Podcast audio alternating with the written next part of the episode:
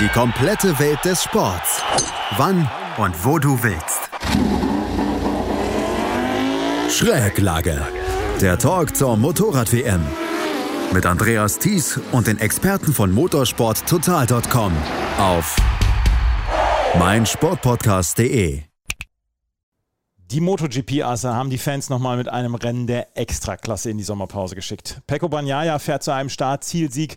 Fabio Quattararo macht einen Rookie-Fehler, wie er selber sagt, und schubst auch Aleix Espargaro von der Strecke. Doch der fährt danach ein famoses Rennen und in der Moto 2 hat Marcel Schrötter für kurze Zeit Führungsluft geschnuppert. Es war alles drin an diesem Wochenende in Assen. Wir müssen darüber sprechen. Herzlich willkommen zu einer neuen Ausgabe von Schräglage, dem Talk zur Motorrad-WM hier auf meinsportpodcast.de. Mein Name ist Andreas Thies, aber dieser Podcast wäre nichts ohne große Expertise. Deswegen machen wir den Podcast hier auf meinsportpodcast.de zusammen mit den Kollegen von motorsporttotal.com. Und von denen begrüße ich wieder die beiden Redakteure. Auf der einen Seite Juliane Ziegengeist. Hallo Juliane. Hallo. Und auf der anderen Seite Gerald Dierenberg. Hallo Gerald. Hallo, Servus. Wenn wir jetzt fünf Wochen lang die MotoGP vermissen sollten, Gerald, dann haben äh, die Fahrer nochmal alles gegeben, um ja so ein bisschen den Abschiedsschmerz gering zu halten, oder? Ja, absolut. Also wirklich äh, großartiges Rennen, Assen, legendäre Rennstrecke, schneller äh, letzter Sektor, viel Action, die Tribünen waren voll, 104.000 Zuschauer, also riesen, riesengroßes Spektakel, viele Themen, über die wir sprechen werden. Ja, viele Themen, über die wir sprechen werden. Juliane, äh, was ist die Kurve 5 für ein für eine Desasterkurve dort in Assen? Da hat wirklich viele ausgehebelt, muss man sagen. Schon in den Trainings hat sich das gezeigt. Durch alle Klassen hinweg sind da zahlreiche Fahrer zu Boden gegangen. Es ist die langsamste Kurve auf dem ganzen Kurs. Und das schien auch das Problem zu sein. Die Schräglage ist eben extrem bei relativ niedriger Geschwindigkeit. Und wenn man da nur ein bisschen übers Ziel hinaus äh, schießt, was den Winkel angeht, oder nur ein bisschen von der Ideallinie abkommt, dann liegt man halt relativ schnell auf der Nase. Äh, das ist leider Marcel Schrötter in der Moto 2 passiert und auch Fabio Quattaro in der MotoGP und das gleich zweimal. Also das soll was heißen bei einem Weltmeister, der bisher in der Saison ja sehr fehlerlos geblieben ist, wofür ich ihn vor einer Woche noch gelobt habe und jetzt ja verbeutelt das. Ähm, aber gut. Äh, es kann passieren, es sollte nicht passieren, aber es passiert halt auch mal auf einem Fabio Quattaro am Ende des Tages. Das ist etwas, worüber wir sprechen müssen und worüber wir den Anfang dann auch äh, verwenden müssen. Denn Fabio Quattararo hat gestern einen folgenschweren Fehler begangen, den er selber als Rookie-Fehler äh, ja, erklärt hat. Gerald, er wollte Aleix Espargaro überholen, hat die Innenspur genommen und dann hat er beide rausgekegelt. Und da es dem Weltmeister passiert und da es dem Weltmeister passiert, der auf Platz 1 in der Fahrerwertung ist und der den Nummer 2 der Fahrerwertung da gestern runtergeschubst hat von der Strecke, müssen wir nat natürlich am Anfang drüber sprechen. Was war denn eigentlich genau passiert dort? Ja, äh, zu dem Zeitpunkt äh, Aleix Espargaro auf Platz 2 hinter Bagnaia, Quattro direkt dahinter. Und äh, er hat es einfach probiert, ja, in, in der fünften Runde an dieser relativ langsamen äh, Stelle. Und es hat nicht geklappt. Er ist weggerutscht. Äh, die Linie hat auch, wenn man es von oben, von der Helikopterperspektive anschaut, da hat einfach auch seine Linie nicht gepasst äh, beim Rein, Reinlenken. Er ist gestürzt, hat Allee dann gleich mitbefördert ins äh, Kiesbett. Ähm, ja, ein etwas übermotiviertes Manöver. Er hat selber gesagt, wie du gesagt hast, äh, ein Rookie-Fehler, das, das, das darf ihm nicht passieren, ist passiert, äh, gehört dazu. Hat sich nach dem Rennen, ist er direkt dann in die, in die Aprilia-Box gegangen, hat sich bei Aleix Espargaro entschuldigt, die beiden haben gelacht, sie haben sich umarmt, alles ist okay, also zwischen den beiden war es jetzt nicht, nicht so schlimm. Sicher, wenn Aleix ausgeschieden wäre in dem, in der Situation und nicht dann noch so eine tolle Aufholjagd gezeigt hätte, dann hätte er sich sicher mehr geärgert, als er, als er dann im Endeffekt äh, es getan hat. Okay, ja, ähm, die Rennleitung, die, also die Rennkommissare rund um Freddy Spencer haben dann nachher gesagt, dass äh, Quadraro schuld war, klar, ja, das ist eindeutig, und haben ihm fürs nächste Rennen eine Long Lap Penalty gegeben. Ehrlich gesagt äh, finde ich das etwas übertrieben, weil es war klar ein Rennzwischenfall, ja, klar war es ein Fehler von Fabio, aber es war jetzt nicht ein riskantes Harakiri-Manöver, finde ich, sondern er hat es einfach probiert, es hat nicht geklappt das gehört zum, zum Racing dazu. Ja. ja. Ähm, meiner Ansicht nach. Ja, die, Renn, die Rennkommissare haben das anders gesehen und, und haben gesagt äh, in der Begründung, dass er da einfach zu übermotiviert war und das Rennen vom Alej äh, stark beeinflusst hat. Ist natürlich außer Frage, das stimmt natürlich, aber ob man da wirklich eine Strafe vergeben muss, meiner Meinung nach nicht. Vor allem, wenn man sich anschaut, äh, vor ein paar Wochen, äh, wie Nakagami in Barcelona beim Startunfall äh, Alex Rins und Bagnaya rausgekegelt hat und, und Rins sich da einen Knochen im, im, bei den Handwurzeln äh, gebrochen hat und dafür gab es keine Strafe. Also, dass die, die Rennkommissare da hier mit, mit unterschiedlichem Augenmaß behandeln, finde ich etwas fragwürdig. Entweder man gibt beiden eine Strafe, also Nakagami in Barcelona und Quattararo in, in, in Assen jetzt, oder man gibt beiden keine Strafe. Ja, aber, aber einmal so und einmal so zu entscheiden, finde ich schon etwas äh, seltsam. Juliane, warum macht das Fabio Quattararo? Ich meine, er führte in der Fahrerwertung, er hätte doch auch eigentlich abwarten können, oder? Oder war das jetzt wirklich ein Racing-Zwischenfall und du sagst, okay, schwamm drüber, das ist passiert halt eben in, in der Hitze des Gefechts? Oder war das einfach wirklich doof? Weil er sagt ja selber, dass es ein blöder Fehler war. Ja, es war einfach ein blöder Fehler. Ähm, er ist für meine Begriffe da auch einfach ein bisschen in alte Gewohnheiten zurückgefallen. Äh, erinnere uns, erinnern wir uns, vor einer Woche habe ich noch geschwärmt und ihn über den grünen Klee gelobt. Vielleicht sollte ich es einfach nicht mehr machen, äh, wenn das dann bei rauskommt. Aber äh, da habe ich ihn noch gelobt, dass er so geduldig ist, dass er äh, ja, wenn er merkt, er, er kann nicht mehr rausholen, ähm, nicht irgendwie übermütig wird, dass er immer äh, mental stark bleibt und das für ihn maximale rausholt. Und das ist ihm in diesem Rennen leider ein bisschen abhanden gekommen. Ähm, er hat ja gesehen, ja, Banyaya fährt da vorne weg und es war die fünfte Runde. Wenn er noch länger vorne wegfährt, dann komme ich nicht mehr hinterher und dann hat er eben dieses Manöver in Kurve 5 probiert, das leider schief ging und äh, hat, hat sich hingelegt. Er hat ja dann noch versucht weiterzufahren, äh, trotz dass er zwischenzeitlich sogar an die Box kam, weil er gemerkt hat, okay, das Motorrad funktioniert nach dem Sturz nicht mehr richtig. Aber sie haben ihn wieder rausgeschickt, weil ja auch die Möglichkeit bestand, dass es anfängt zu regnen. Dann hätte er auf das Regenbike wechseln können, aber das hat sich ja dann eher erledigt. Erstens, weil der Regen nicht so stark wurde und zweitens, weil er sich noch zweites Mal hingelegt hat. Ähm, wobei man da sagen muss, hat er selber die Vermutung, dass es eben an irgendeinem Schaden am Motorrad lag, dass vielleicht ein äh, Sensor der Traktionskontrolle kaputt war oder so und er deswegen diesen Highsider hatte. Aber er weiß ja selber, woran es lag. Er war zu forsch, wollte zu früh, zu viel und hat eben ja das teuer bezahlt mit seinem ersten Ausfall in der Saison.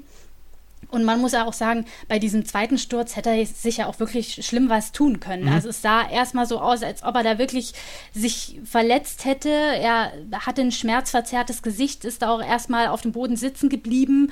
Äh, Gott sei Dank hat sich das dann relativiert. Er wurde auch medizinisch durchgecheckt und man hat keine ernsthaften Verletzungen gefunden. Aber das wäre natürlich der Super-GAU gewesen. Und wir erinnern uns, ähm, bei Marc Marquez 2020, als er sich den Oberarmknochen gebrochen hat, war es ja ein, ein ähnlicher, äh, ähnlicher Umstand. Er ist auch erst gestürzt, hat es dann wieder aufgehoben und auf seiner Aufholjagd hat das übertrieben und sich den Oberarmknochen gebrochen. Also das kann ganz schnell passieren und so eine Saison oder darüber hinaus mehrere Jahre zu einem Verletzungsdrama führen. Und das ist Gott sei Dank jetzt ausgeblieben.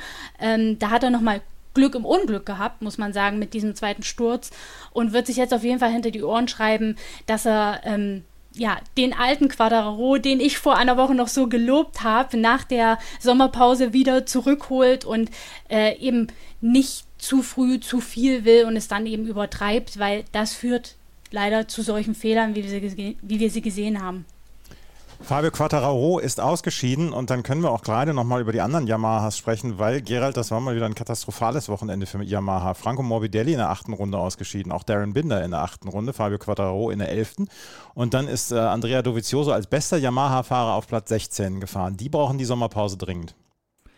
Ja, also wenn wir jetzt auf die komplette erste Saisonhälfte zurückblicken, dann, dann finde ich schon, dass äh, Dovizioso und Morbidelli die größten Verlierer sind, ja, weil äh, dass das Morbidelli so sehr von Quadraro äh, in den Schatten gestellt wird, ist schon, schon ein Wahnsinn, ja. Äh, Dovizioso, das Comeback ist komplett gescheitert, das haben wir auch schon nach ein paar Rennen äh, gesagt. Ähm, dass der da jetzt hier auch ohne, ohne WM-Punkte nach Hause geht, das ist einfach, einfach schlecht. Aber okay, äh, für, für, für Dovizioso, ich meine, die Karriere ist vorbei, er wird nächstes Jahr nicht MotoGP fahren, da gibt es keinen Platz mehr, das ist, das ist äh, erledigt. Also die zweite Saisonhälfte die fährt er halt jetzt noch irgendwie zu Ende, sammelt noch ein paar Punkte und das war's. Aber ähm, Morbidelli muss sich halt schon äh, Fragen stellen, weil wenn das in der zweiten Saisonhälfte so weitergeht, dann dann, ich meine, äh, dann, dann ist das schwarz für die, für die, für die Zukunft. Er hat den Vertrag für, mit Yamaha für nächstes Jahr. Yamaha hat nach wie vor bekräftigt, dass sie an ihm festhalten werden dass sie glauben, äh, dass sie, dass sie es mit ihm äh, schaffen, äh, wieder auf die, in die Erfolgsspur zu kommen, weil ich meine, wir wissen alle, er kann mit der Yamaha Rennen gewinnen. Er war 2020 in der WM vor einem Quattraro, also das, das, das prinzipielle Potenzial ist ja vorhanden, aber er, er ruft es nicht ab, ja, und, und äh, ich glaube, er hat jetzt 25 WM-Punkte in der, in der ersten Saisonhälfte gesammelt. Das ist natürlich absolutes Armutszeugnis. Ähm, ja, ähm, Yamaha hat jetzt zum ersten Mal seit Ewigkeiten keinen einzigen WM-Punkt äh, gesammelt.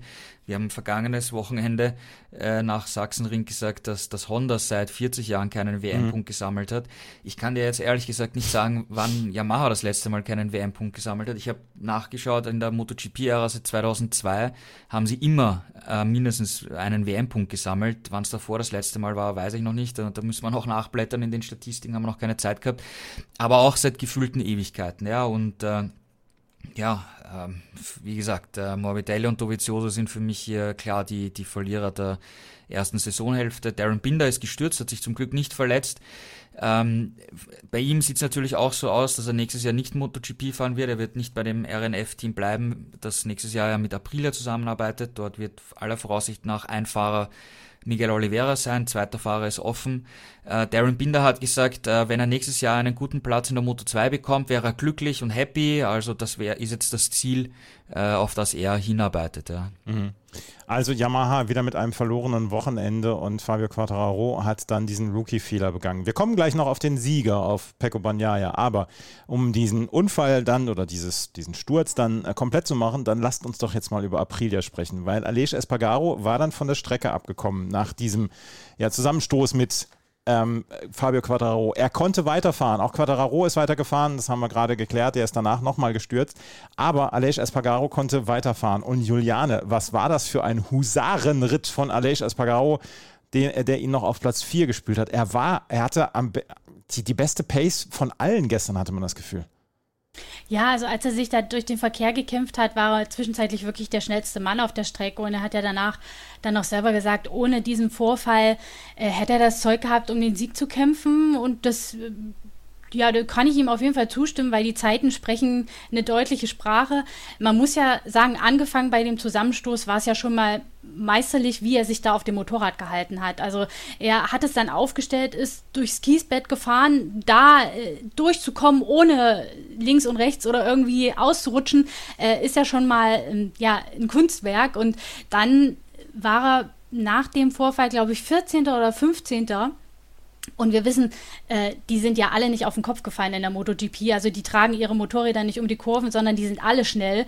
Und äh, da dann nochmal zehn Plätze beziehungsweise elf aufzuholen und Vierter zu werden, also das, das ist schon ein Ding. Solche Aufholjagden kennen wir eigentlich aus der Vergangenheit nur von dem Marc Marquez. Also dem hat er äh, wirklich Konkurrenz gemacht, der Alej. Und äh, besonders bemerkenswert war die letzte Runde beziehungsweise die Zielschikane.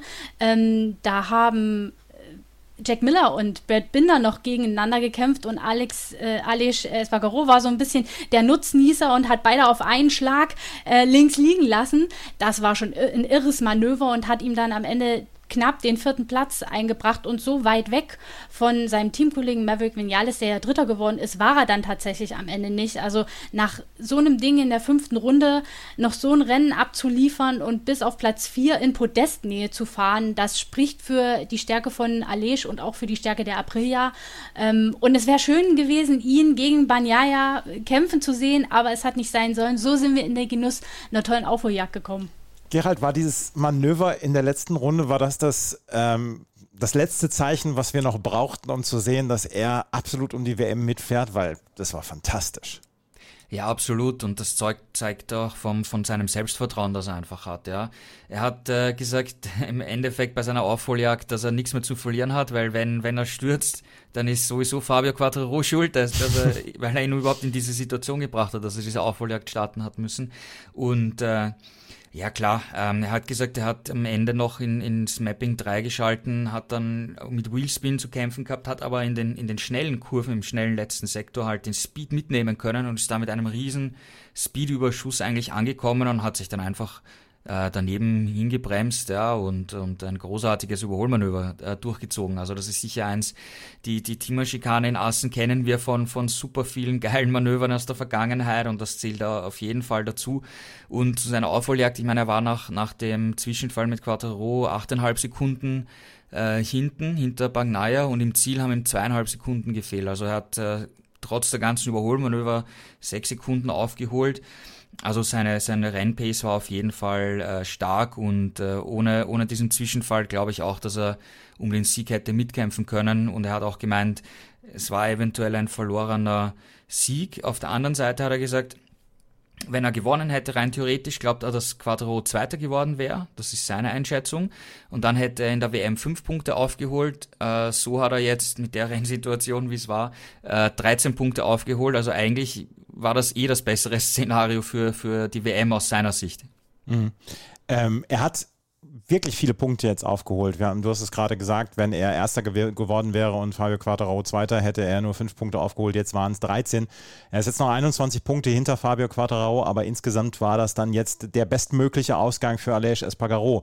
Aber wenn wir schon bei der Aprilia sind, dann müssen wir natürlich auch über den anderen Aprilia-Fahrer sprechen. Und das ist Maverick Vinales. Und Juliane, für äh, Aprilia läuft es ja wirklich ganz, ganz hervorragend. Und jetzt ist auch noch Maverick Vinales aufs Treppchen gekommen, aufs Podest gekommen, ist gestern Dritter geworden mit einer tollen Fahrt, 1,2 Sekunden hinter Francesco Bagnaia reingekommen. Ja, eitel Sonnenschein über Aprilia-Land. Auf jeden Fall ein super Teamergebnis und eben jetzt auch endlich das ersehnte erste Podest mit Aprilia für Vinales. Er war ja schon am Sachsenring nah dran, hat da äh, mit Alej ums Podest gekämpft und ist dann wegen eines technischen Problems mit dem Ride-Height-Device am Hinterrad ausgefallen, musste sein Motorrad abstellen. Diesmal lief die Aprilia äh, 1A und er hat das auch super gemacht äh, lag schon von Anfang an mit in der Spitzengruppe und hat dann ein, zwei Fahrer hinter sich gelassen, um äh, Platz 3 zu holen. Hat am Ende auch dem Druck von Jack Miller standgehalten, der ja in der vorletzten Runde noch versucht hat, vorbeizukommen. Das hat aber nicht geklappt. Dafür ist Miller zurückgefallen und musste sich dann auch noch Binder und Alej geschlagen geben. Und Vinales ist aufs Podest gefahren und er war wirklich ähm, im Vergleich zum Vorjahr, wo ja Assen das Rennen war, ja, wo es schon gebrodelt hat mit Yamaha und äh, wo dann danach die Bekanntgabe kam, dass es getrennte Wege gibt. Im Vergleich dazu ist er jetzt wirklich wie ausgewechselt. Also man muss sagen, bei Aprilia blüht er auf, da fühlt er sich offenbar deutlich wohler ähm, als damals bei Yamaha, ähm, auch mit Alej als Teamkollegen. Die arbeiten gut zusammen, geben sich während der Trainings auch immer mal Tipps. Ähm, man hat sie jetzt auch in Assen immer mal zusammen im Tandem fahren sehen um gegenseitig Linien zu studieren oder sich Windschatten zu geben, eine Referenz zu bieten. Ähm, das funktioniert offenbar gut. Und jetzt eben mit dem ersten Podest, das erste richtige Erfolgserlebnis für Vinales, die Formkurve zeigt auch bei ihm nach oben. Und wenn das so weitergeht, dann ähm, wird Aprea für die zweite Hälfte echt eine harte Nuss zu knacken, auch mit Blick äh, auf ähm, die WM, sowohl Fahrer-WM als auch ähm, ja, Konstrukteurs-WM, weil äh, wenn Vinales jetzt in der Lage ist, immer mal vorne mitzufahren, kann er natürlich auch anderen Fahrern Punkte wegnehmen ähm, und äh, dafür Alej den Rücken frei halten. Und der ist ja, wie gesagt, in der WM nicht so weit weg von einem Quadraro. Also das wird noch sp spannend, denn die Unterstützung hat ja ein Quadraro nicht. Ihr habt es gerade angesprochen, wo die anderen Yamahas rumgurken, muss man ja leider sagen. Also da ist Aprea mit den beiden schon gut aufgestellt und das könnte noch eine spannende Kiste werden. Also Aprilia im Moment wirklich mit einer famosen Form. Alessio Spargaro fährt jedes Mal ums Treppchen mit, ums Podest mit. Jetzt fährt auch Maverick Vinales um Podeste mit und äh, ist hier auf Platz 3 gefahren. Und das ist eine ganz, ganz starke Leistung. Yamaha und Aprilia in zwei verschiedene Richtungen an diesem Wochenende dann auch gegangen. Wenn wir uns gleich wieder hören, dann werden wir aber mal über den, Fahr über den Sieger sprechen. Pecco Bagnaia. Bei dem ist es inzwischen so, wenn er ankommt im Ziel, dann gewinnt er auch. Das ist in den letzten sieben Rennen, äh, sechs Rennen ist es genau so gewesen. Das alles gleich hier bei Schräglage, dem Moto, MotoGP Talk auf meinsportpodcast.de. Schatz, ich bin neu verliebt. Was? Da drüben. Das ist er. Aber das ist ein Auto. Ja, eben. Mit ihm habe ich alles richtig gemacht. Wunschauto einfach kaufen, verkaufen oder leasen. Bei Autoscout24. Alles richtig gemacht. Hey, Malte Asmus von meinsportpodcast.de hier. Ab März geht's weiter mit unseren 100 Fußballlegenden. Staffel 4 bereits. Freut euch auf Zlatan Ibrahimovic, Michel Platini, Cesar Luis Minotti, Paolo Maldini, um nur mal vier zu nennen Und bis wir mit der vierten Staffel kommen, hört doch einfach nochmal rein in die bisherigen drei Staffeln. Ronaldinho, Sepp Meyer, Gary Lineker, Lothar Matthäus und viele weitere warten da auf euch. 100 Fußballlegenden. Jetzt überall, wo es Podcasts gibt. In Kooperation mit motorsporttotal.com machen wir Schräglage hier auf meinsportpodcast.de und wir müssen jetzt über Francesco Bagnaia sprechen, weil Gerald, der hat gestern einen Start-Ziel-Sieg hingelegt. Und es tut mir leid, aber ich habe gestern während des gesamten Rennens gedacht, naja, wann legt er sich denn noch hin? Ja, absolut richtig. Ja, er hat auch selber gesagt nach dem Rennen, dass diese, diese Angst in seinem Kopf mitgefahren ist, dass es dann vielleicht doch wieder irgendwann ähm, vergeigt. Wenn wir uns erinnern, Sachsenring, da ist er gestürzt, da hat er den Bock geschossen und Quattraro war weltmeisterlich. Jetzt hat Quattraro den Fehler gemacht und äh, Bagnaia ist weltmeisterlich gefahren. Absolut äh, perfekte Leistung. Und äh, du hast es auch angesprochen, ja, in den vergangenen sechs Rennen hat er drei gewonnen, aber dreimal ist er auch nicht ins Ziel gekommen. Und ähm, das ist halt das Problem, über das wir auch schon seit Wochen reden, dass die Ducati einfach gut ist, stark ist, auf jeder Strecke konkurrenzfähig ist, in jeder, auf jeder Strecke im Qualifying in der ersten Reihe steht. Hier wieder die Pole Position geholt, äh, Bagnaia. Sie sind bei jedem Rennen auf dem Podest oder gewinnen. Aber es fehlt einfach die Konstanz von, von einem Fahrer und, und das zeigt seine Statistik äh, total. Und ich meine, 66 WM-Punkte, er hat jetzt natürlich Glück, dass, dass aus seiner Sicht das Quattro keine Punkte gesammelt hat und die, die Bilanz nicht so verheerend aussieht wie nach dem Sachsenring, wo es 91 Punkte Rückstand sind, aber 66 Punkte aufholen in der zweiten Saisonhälfte, das wird schon sehr, sehr schwierig werden. Das ist ja genau das Problem. Wenn er, wenn er durchkommt, ist er, ist er wirklich vorne mit dabei oder gewinnt seine Rennen. Juliane, er kommt halt zu selten an und das kann er sich ja eigentlich nur selber zuschreiben, oder? Ja, und das weiß er auch. Also er sagt ja selber, ähm, nach jedem Sturz, so kann ich kein Weltmeister werden. Und ich habe ja letztes, letzte Woche auch wirklich über ihn geschimpft und mich geärgert und war sauer, ähm, weil er es eben schon wieder versenkt hat.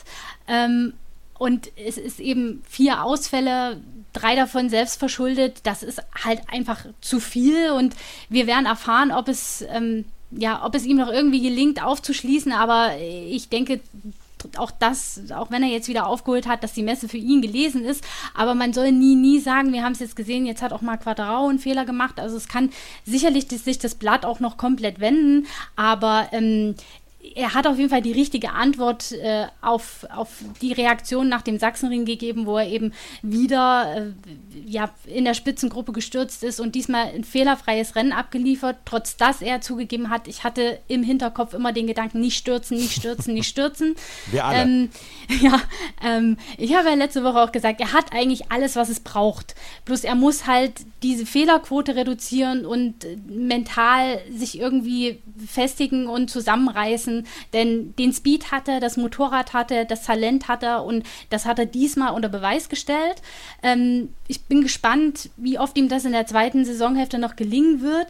Im vergangenen Jahr konnte er ja da durchaus noch relativ viele Punkte auf Quadraro gut machen, aber hat es dann halt trotzdem wieder mit einem Sturz versemmelt. Ähm, ich wünsche ihm, dass, äh, dass er das noch spannend machen kann. Äh, wenn er noch ein paar solche fehlerlosen Rennen zeigt, dann äh, könnte es wirklich noch eng werden. Aber ein Quadraro wird sich nach der Nummer jetzt am, äh, in Assen auch zusammenreißen und nochmal alles aus sich rausholen nach der zweiten Saisonhälfte. Und wir haben, haben ja auch noch Alej, also über, über mangelnde Kandidaten, äh, Siegkandidaten und Podestkandidaten können wir uns nicht beschweren. Aber Banyaya hat auf jeden Fall jetzt erstmal eine richtige Antwort gegeben geht mit einem Erfolgserlebnis in die Sommerpause und dann sehen wir, wie es weitergeht. Aber Gerald, das war gestern so ein bisschen Ducati-Spezial, oder? Wir haben immer darüber gesprochen, dass die Tiefe bei Ducati unglaublich groß ist. Also, dass immer ein Fahrer vorne mit dabei sein kann. Und wir wissen nicht immer, wer es ist von Ducati. Gestern hat Francesco Bagnaia das Rennen gewonnen, Marco Besecchi wird Zweiter und jemand wie Johann Sarko, der in den letzten Wochen gut gefahren ist, kommt gestern auf Platz 13. Also es ist wirklich gestern, glaube ich, so ein bisschen Ducati-Spezial gewesen, oder was sagst du?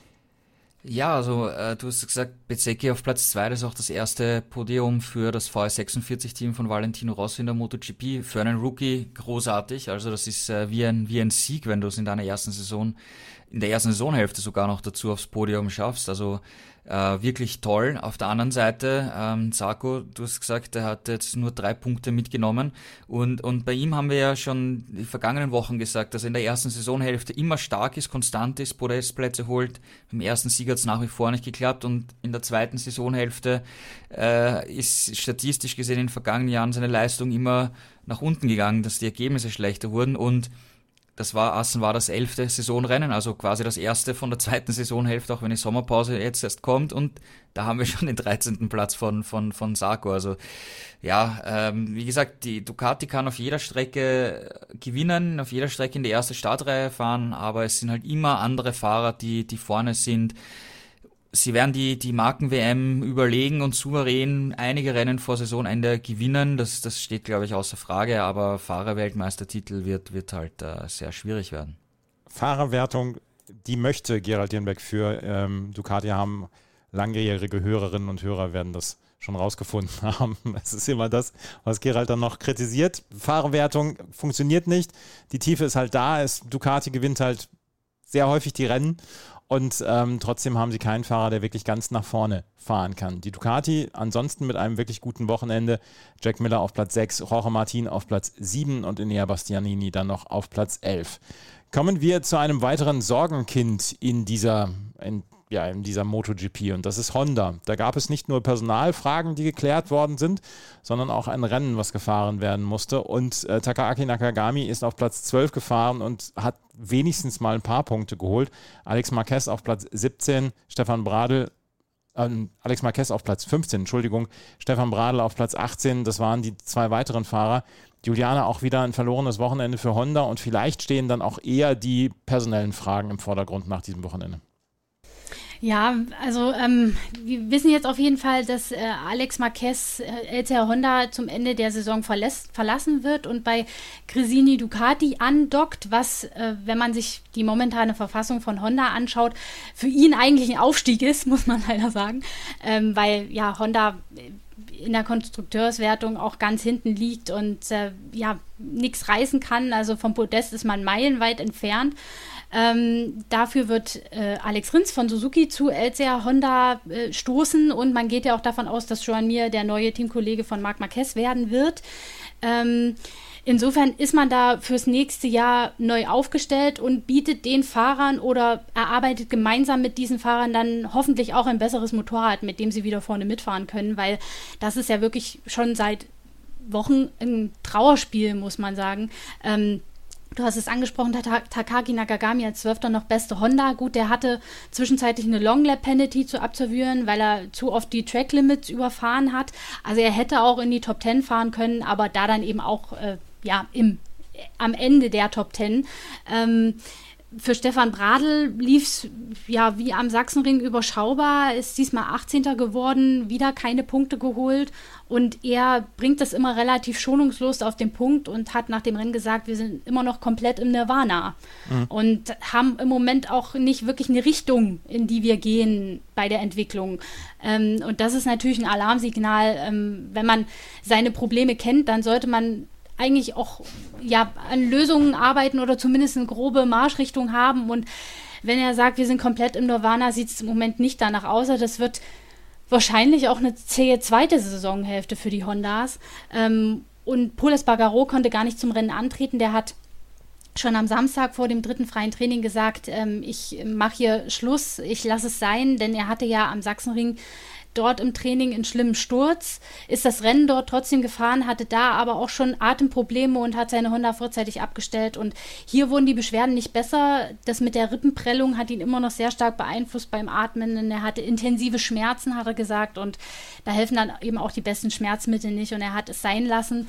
Ähm, jetzt hat er eine lange Sommerpause und kuriert sich da hoffentlich aus.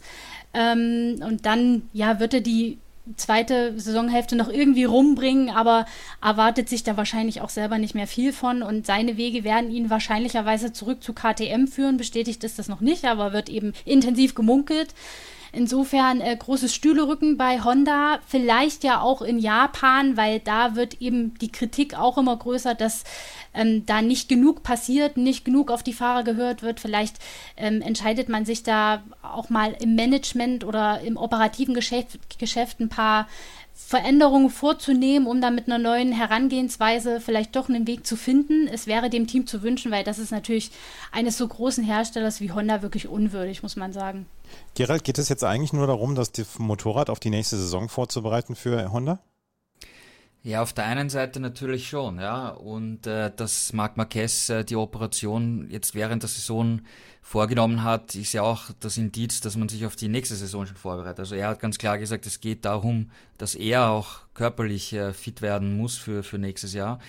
Und ähm, Marc Marquez hat ja jetzt äh, auch äh, Fotos gepostet auf, auf Instagram und, und, und Twitter, wo er in der Badehose am, am Meer ist, ja, und dann, dann siehst du aber die Narbe beim rechten Oberarm und das ist, sieht schon ziemlich heftig aus. Also das ist schon ein, ein schwieriger und komplizierter Eingriff gewesen und er trägt nach wie vor äh, die Schiene. Und das wird jetzt noch sehr lange dauern, bis wir ihn wieder auf dem Motorrad äh, sehen. Äh, Alberto Pucic hat gemeint, im optimistischen Fall, dass er vielleicht beim letzten Rennen dabei ist oder beim Test im, im November, um, um einfach mal zu schauen, wie geht's mir, wenn ich wieder am Motorrad fahre. Ja, aber früher werden wir ihn, werden wir ihn nicht mehr sehen in diesem Jahr. Also dass, dass er da jetzt irgendwie im September kommt und die letzten Rennen bestreitet, das, das scheint ziemlich ausgeschlossen zu sein. Und äh, ja, Honda stellt sich halt für nächstes Jahr auf die, die große Frage ist natürlich, äh, Mia und Rins, die müssen sich vom, vom reinen Vierzylinder auch auf einen V4-Motor umstellen von der, von der Honda. Wir sehen bei Maverick Vinales, wie lange das eigentlich dauert, ja, weil du einfach da komplett andere Linien fahren musst und, und alles umstellen musst, dein kompletten, dein komplettes Unterbewusstsein, ein komplettes Gefühl. Also das wird sicher Zeit brauchen. Sie werden auch beide in die Entwicklung nicht wirklich äh, was, was sagen können, weil dass dadurch, dass es nur so wenige Testtage im Winter gibt, ähm, geht es da eigentlich hauptsächlich darum, dass sie eine Sitzposition finden und alles okay ist, ein Gefühl finden und dann geht die Saison schon los, ja. Und da hast du dann auch kaum Testtage. Also bis bis, bis äh, mir und, und Rins einen Einfluss auf das Motorrad nehmen können. Ich glaube, da reden wir dann schon von 2024, ja, wo dann ihre Einflüsse einfließen können. Prinzipiell glaube ich, dass es äh, von Honda eine kluge Entscheidung ist, äh, Mir und, und Rins zu holen. Sie haben beide bei, bei Suzuki bewiesen, dass sie A, ein Projekt äh, voranbringen können, dass sie Rennen gewinnen können, äh, dass sie, dass sie gutes Feedback geben können, dass sie harte Arbeiter sind, ähm, die auch unaufgeregt sind, also das sind keine Hitzköpfe, sondern die arbeiten analytisch mit dem Team zusammen. Das ist sicher etwas, das Honda helfen wird können, bin ich mir ziemlich sicher. Und interessant war auch, äh, was man von Suzuki gehört hat am Saisonanfang, als noch überhaupt nichts äh, zu wissen war von, von dem Ausstieg. Da haben die Ingenieure gesagt, es wäre gut, wenn wir mit beiden zusammenarbeiten, auch langfristig, weil wir kennen beide und können die Aussagen von beiden sehr gut interpretieren. Wenn der eine das sagt und der andere vielleicht was anderes sagt, wissen wir, wie wir das technisch interpretieren müssen, um dann äh, den nächsten äh, Schritt äh, zu machen.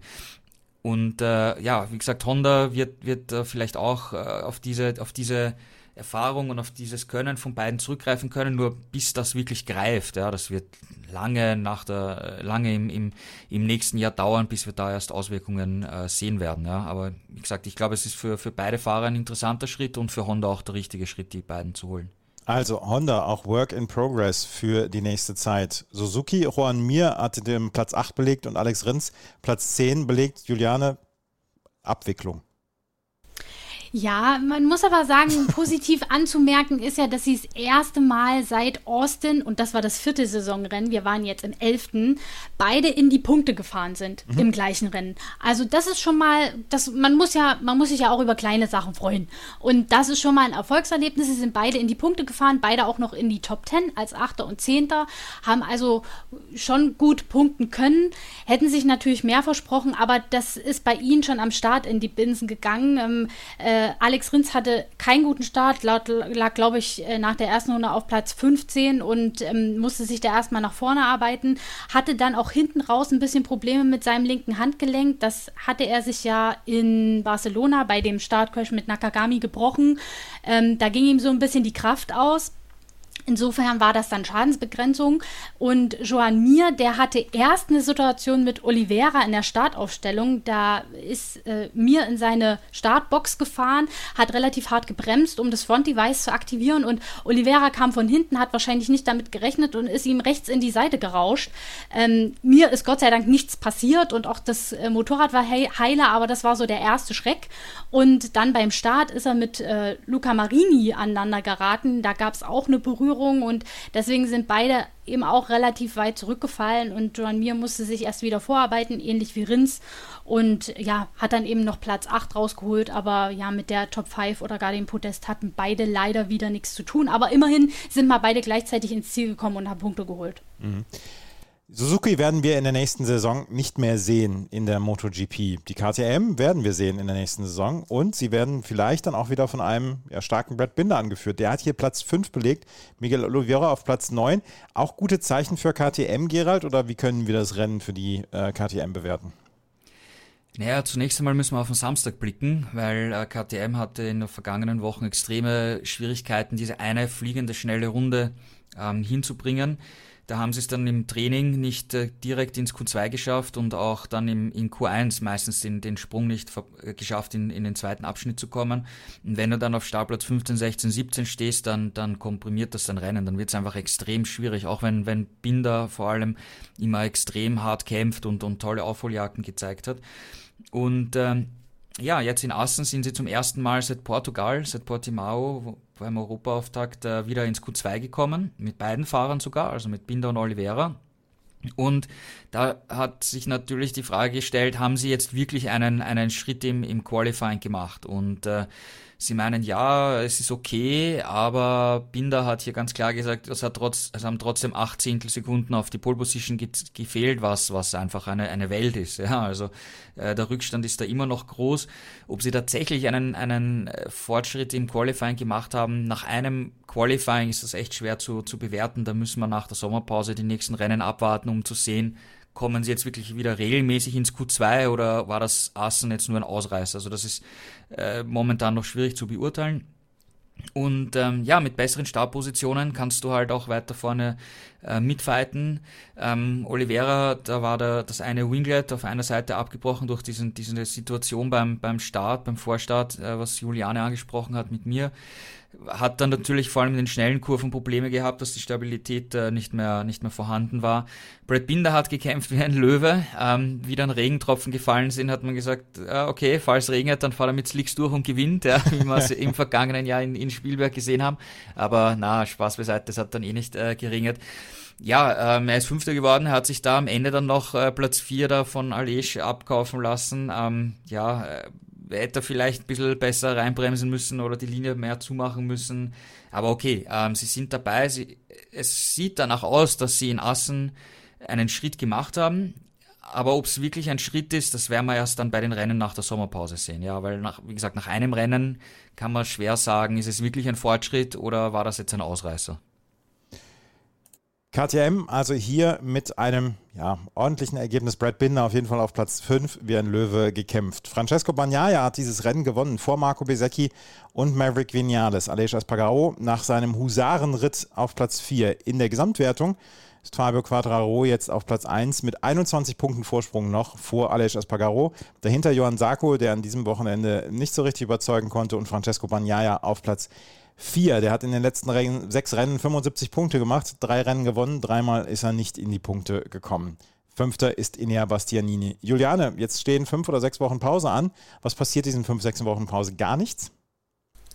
Naja, so ein paar Wochen, so drei, schätzungsweise vier Wochen maximal werden die Fahrer schon ausspannen können, sich auf ihre Yachten, sollte es sie denn geben, oder ans Meer flüchten und einmal fünf gerade sein lassen, den Kopf frei kriegen und mal nicht ans Racing denken, aber wir kennen ja, die Piloten, die können nicht lange von der Strecke wegbleiben. Einige werden sicherlich auch trainieren. Die VR46-Fahrer, die werden bestimmt Rossi in Tavuya auf seiner Ranch einen Besuch abstatten.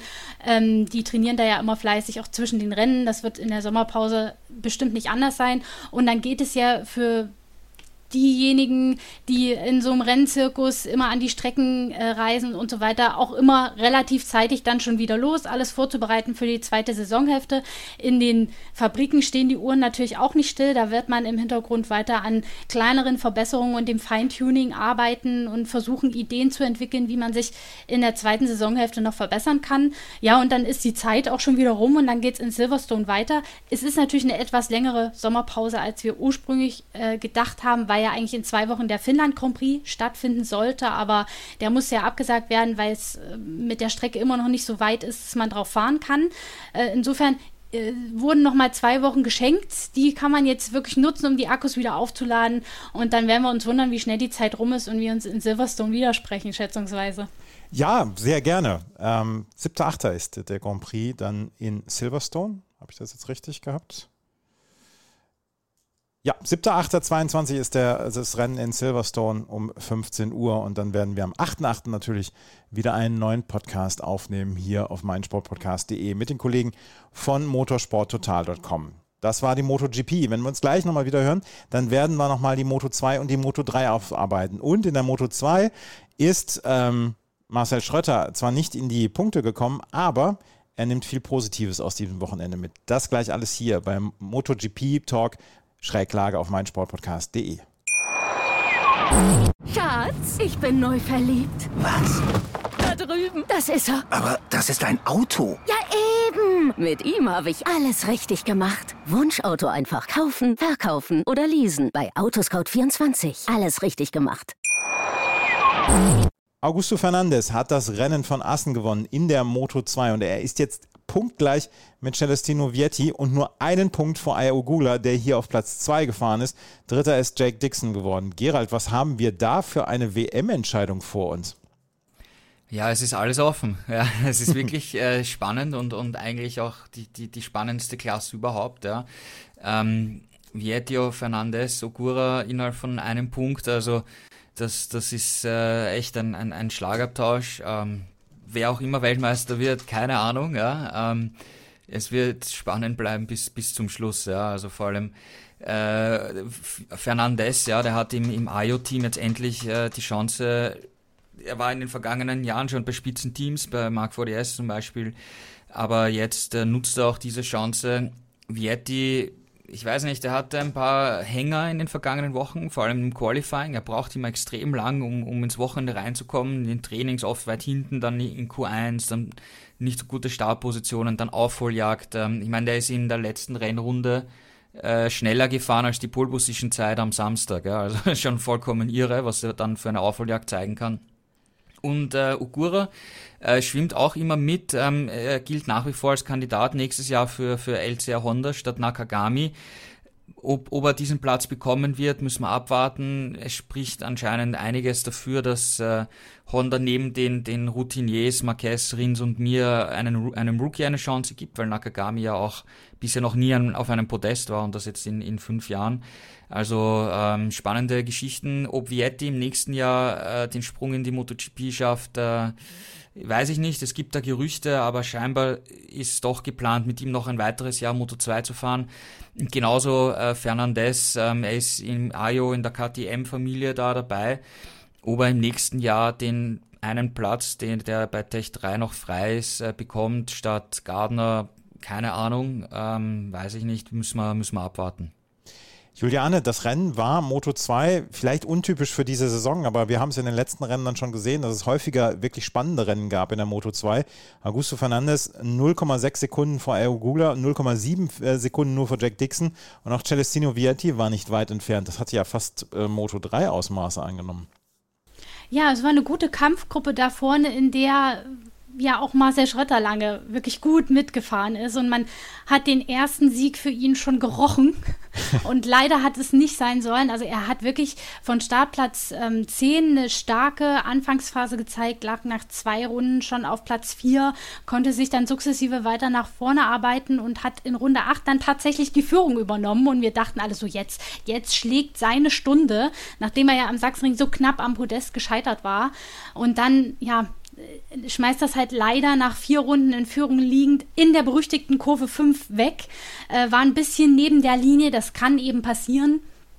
es hat ihn eben den Kampf um den Sieg oder eben ein Podest gekostet, aber äh, Du hast es vorhin schon gesagt, man muss das Positive mitnehmen. Bei ihm zeigt die Formkurve ganz klar nach oben. Ähm, er hat sich nach den Startschwierigkeiten in die Saison wirklich zurückgekämpft, gemeinsam mit dem Team, ähm, eine gute Basis gefunden, äh, ist auch im Qualifying jetzt immer mal besser. Gut, jetzt äh, hat es mit den ersten zwei Startreihen wieder nicht geklappt, aber der gute Start hat es eben rausgerissen und daran gilt es eben in der zweiten Saisonhälfte anzuknüpfen. Also ich glaube, er hat den Sturz auch schon wieder abgehakt und nimmt wirklich das Positive mit, sieht das Glas halb voll und das ist es auch und ich traue ihm zu, wenn er daran anknüpfen kann, dass es nicht das letzte Mal sein wird, dass er um ein Podest und um einen Sieg gekämpft hat. Diesmal hat es eben einfach nicht sein sollen. Er hat da auch mächtig Druck von hinten gekriegt. Du hast es angesprochen, es war äh, wirklich eng. Augusto Fernandes hat das äh, klasse gemacht. Er lag nach der ersten Runde nur auf Platz 7 und hat sich da äh, Runde um Runde nach vorne gerobbt und im, im, entscheidenden Moment dann diese kleine Lücke aufgemacht, als er einmal in Führung lag. Es war jetzt nicht dieser dominante Sieg wie am Sachsenring, aber wieder ein Sieg und er ist jetzt punktegleich mit Vietti, also das wird wirklich eine enge Kiste. Ogura auch nach diesem beinahe Crash, den er da am Anfang hatte, wo er auch erstmal raus aus den Top Ten gefallen ist, eine super Aufholjagd gezeigt. Also das wird noch richtig spannend, glaube ich, zwischen diesen dreien und vielleicht mischt ja auch noch ein Vierter oder Fünfter mit. Man kann es ja nie wissen. Da passieren eben jetzt bei Marcel auch mal gerne Stürze, gerade wenn es so eng zugeht. Also wir freuen uns auf eine spannende zweite Saisonhälfte auch in der Moto 2. Aber Gerald, das Glas, was, was äh, Juliane gerade gesagt hat, das Glas ist halb voll für Marcel Schretter. Das könnte dreiviertel voll sein, würde er seine Probleme im Qualifying endlich beheben, oder? Ja, vor allem äh, Sachsenring war ja toll, da war er im Qualifying richtig gut dabei in der zweiten Startreihe. Diesmal Startplatz 10 war jetzt mittelprächtig, sagen wir mal, hat dann aber eine starke äh, Startphase wie, gezeigt, wie, wie Juliane gesagt hat. Das heißt, die Performance geht schon in die richtige Richtung, das stimmt schon, ja, aber im Endeffekt steht trotzdem ein Nuller da und äh, ja, äh, mit einem Nuller in die, in die Sommerpause zu gehen, wenn du, wenn du weißt, ich hätte hier um den Sieg mitkämpfen können, ist natürlich auch nicht so, so toll. Aber schauen wir mal, im Endeffekt hat, haben jetzt die vergangenen beiden Wochen ge gezeigt, dass es in die richtige Richtung geht.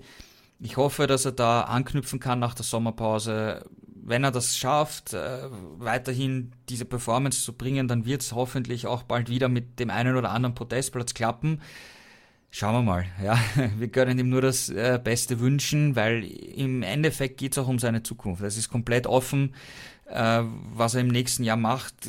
Bleibt er in der Moto 2, bleibt er bei Intec, gibt es eventuell ein anderes Team, wo er hinkommt, wobei es da offenbar nicht so, so rosig ausschauen soll klappt es wirklich mit einem Wechsel in die Superbike WM zum, zu BMW, zum Kundenteam von BMW dort, ist auch noch offen, Gespräche gibt's. Ähm, und du musst halt äh, Leistung zeigen. Ja, ich meine, er fährt jetzt da jetzt seit zehn Jahren, was eine gefühlte Ewigkeit ist in der, in der Moto 2 und, und am Ende des Tages brauchst du Ergebnisse.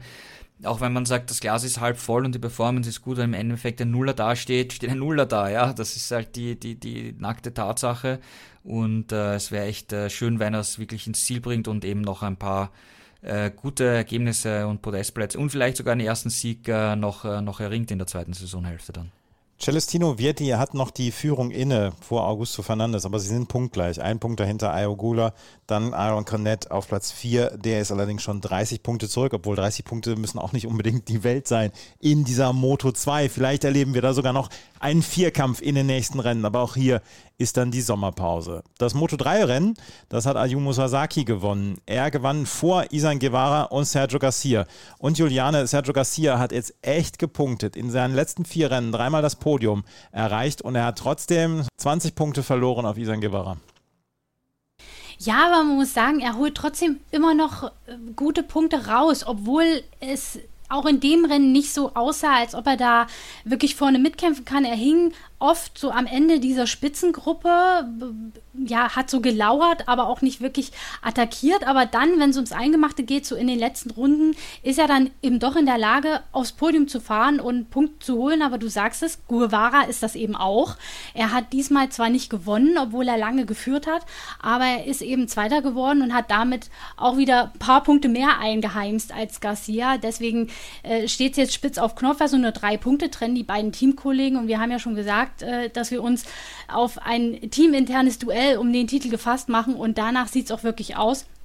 Wenn wir uns mal den nächsten in der Tabelle angucken, das ist Foggia, der hat äh, einen deutlichen Rückstand, was auch daran liegt, dass er wieder ausgefallen ist, aber nicht ganz unverschuldet, denn äh, es ging ja wirklich in diesem Gruppenrennen, das es an der Spitze war, eng zu, dauernd Positionswechsel, harte Zweikämpfe und da hat er einen Schlag von David Munoz abgekriegt, ist äh, von der Linie abgekommen, kam dann auf den Randstein und ist da so ausgehebelt worden und gestürzt. Also das war wirklich unglücklich und geht, glaube ich, mehr auf die Kappe von Munoz als von Foggia, muss man sagen. Also Foggia hatte da einmal mehr leider Pech. Und äh, man muss sagen, Munoz hat es dann äh, in der letzten Runde auch nochmal übertrieben und da Joe Massia rausgekegelt. Also der Rookie, den wir das letzte Mal noch so gelobt haben, der war hier in dem Rennen ein bisschen über dem Limit für meine Begriffe. Ähm, das hat dann nochmal für recht viel Chaos in den äh, Schlusskurven des Rennens geführt. Ähm, und du hast es angesprochen, Sasaki äh, war derjenige, der die Ziellinie als Erster überquert hat. Er ist ja auch von der Pole losgefahren, aber es war kein Start-Zielsieg, wie jetzt beispielsweise bei einem Banyaya in der MotoGP. Also er musste dafür wirklich hart arbeiten, lag auch zwischenzeitlich mal nur auf Platz 7, Platz 8, was zeigt, wie hin und her es in diesem Rennen ging. Und am Ende konnte er sich dann doch den Sieg sichern. Der erste für den Japaner, der ja auch in dieser Saison verletzungsgeplagt war, ähm, einige Rennen auslassen musste jetzt sich so zurückzumelden zurück zu, zu melden mit einem ersten Sieg, das gönnt man ihm und ja, er hat auch seinen Teamchef Max Biaggi in der Husqvarna Crew ein schönes Geburtstagsgeschenk gemacht, denn der hat gestern seinen 51. Geburtstag gefeiert. Also es war für ihn und das Team ein rundum gelungenes Ergebnis. Gerald, sehen wir bis zum Ende der Saison einen Zweikampf zwischen Sergio Garcia und Isan Guevara oder kann da noch jemand reinkommen? Ja, also ich glaube schon, dass es auf dieses Duell hinauslaufen wird. Ähm, Foggia hat jetzt zu viele Punkte und zu viele Ausfälle gehabt in den vergangenen Wochen. Ähm, auch Sasaki, der ist ja verletzt ausgefallen von, von, der, von der Performance her, war Sasaki ja von der Saison weg, äh, von Saisonstart weg sehr, sehr gut dabei, aber dann ist immer irgendwas passiert und dann eben auch noch äh, Verletzung, wo er passieren musste und jetzt hat's geklappt, aber er ist auch punktemäßig über 100 Punkte ähm, holst nicht, also na, 70 Punkte ist er hinten, ja, genauso wie Forger 67 Punkte hinten. Also das, das holt man unter normalen Umständen nicht auf. Vor allem, was, was, was noch dazu kommt, äh, es gibt äh, bei Foggia nach wie vor eine, eine Schwäche im Regen. Also wir haben es ja auch gesehen am, am Freitag, wo es äh, nass war. Da ist er einfach schlecht und es wird auch sicher noch das eine oder andere Regenrennen kommen, wo Chaos auch vorprogrammiert ist, wo viele Überraschungen sein können, aber wenn du dann als Fahrer im Regen halt schlecht bist, dann wirst du auch nicht derjenige sein, der wahrscheinlich von so einem Chaos profitiert. Also ähm, da hat Foggia extrem schlechte Karten. Ähm, Massia, du hast ihn ja vor ein paar Wochen nach seinen äh, vier Podestplätzen in Folge gesagt, ja, der wird um, um, um äh, die WM kämpfen. Ich habe gesagt, pass auf, der ist sicher nicht so konstant. Du hattest hat recht. Gezeigt, ja, er hat, er hat gezeigt, dass er nicht so konstant ist. Jetzt hat er natürlich Pech gehabt, dass er abgeschossen wurde. Da konnte er ja. nichts dafür, aber da ist auch diese gesamte Konstanz nicht da. Also ein Dennis Önschö ist auch immer eine Wundertüte. Also da, da glaube ich nicht, dass noch irgendjemand äh, wirklich realistisch eine Chance hat, in das Gas-Gas-Duo um den WM-Kampf äh, einzugreifen. Deswegen bist du der Experte und nicht nur der Moderator. Ja, genau. Sergio Garcia führt noch mit drei Punkten Vorsprung vor Isan Guevara. Dennis Forja mit 115 Punkten, jetzt schon 60 Punkte hinter Isan Guevara und Sergio Garcia. Also da wird es sehr, sehr schwer, da noch mit reinzukommen. Das war die MotoGP, Moto2 und Moto3. Jetzt sind es fünf Wochen Pause bis zur MotoGP in Silverstone. Am 8.8. melden wir uns dann wieder. Gerald, Juliane, ich wünsche euch eine wunderbare Sommerpause. Vielen, vielen Dank. Ja, vielen Dank und natürlich auch eine gute Sommerpause an alle Hörer und freuen wir uns dann auf eine spannende zweite Saisonhälfte. Wir hoffen, dass ihr auch in der zweiten Saisonhälfte uns treu bleibt. Vielen Dank fürs Zuhören. Wenn euch das gefällt, was wir machen, freuen wir uns über Bewertungen auf iTunes und auf Spotify. Und ihr solltet auf jeden Fall motorsporttotal.com in den Bookmarks haben, weil Gerald hat mir im Vorgespräch erzählt, es gibt unglaublich viele Artikel, die in den nächsten Tagen und Wochen dann noch folgen werden zur MotoGP, Moto2 und Moto3. Vielen Dank fürs Zuhören. Bis zum nächsten Mal. Auf Wiederhören. Die komplette Welt des Sports. Wann und wo du willst. Schräglage. Der Talk zur Motorrad-WM. Mit Andreas Thies und den Experten von motorsporttotal.com auf meinsportpodcast.de. Schatz, ich bin neu verliebt. Was? Da drüben. Das ist er. Aber das ist ein Auto. Ja, eben. Mit ihm habe ich alles richtig gemacht. Wunschauto einfach kaufen, verkaufen oder leasen. Bei Autoscout24. Alles richtig gemacht. Wie baut man eine harmonische Beziehung zu seinem Hund auf? Puh, gar nicht so leicht. Und deshalb frage ich nach, wie es anderen Hundeeltern gelingt, beziehungsweise wie die daran arbeiten. Bei Iswas Dog reden wir dann drüber. Alle 14 Tage neu mit mir, Malte Asmus und unserer Expertin für eine harmonische Mensch-Hund-Beziehung, Melanie Lippisch. Ist was, Dog? Mit Malte Asmus. Überall, wo es Podcasts gibt.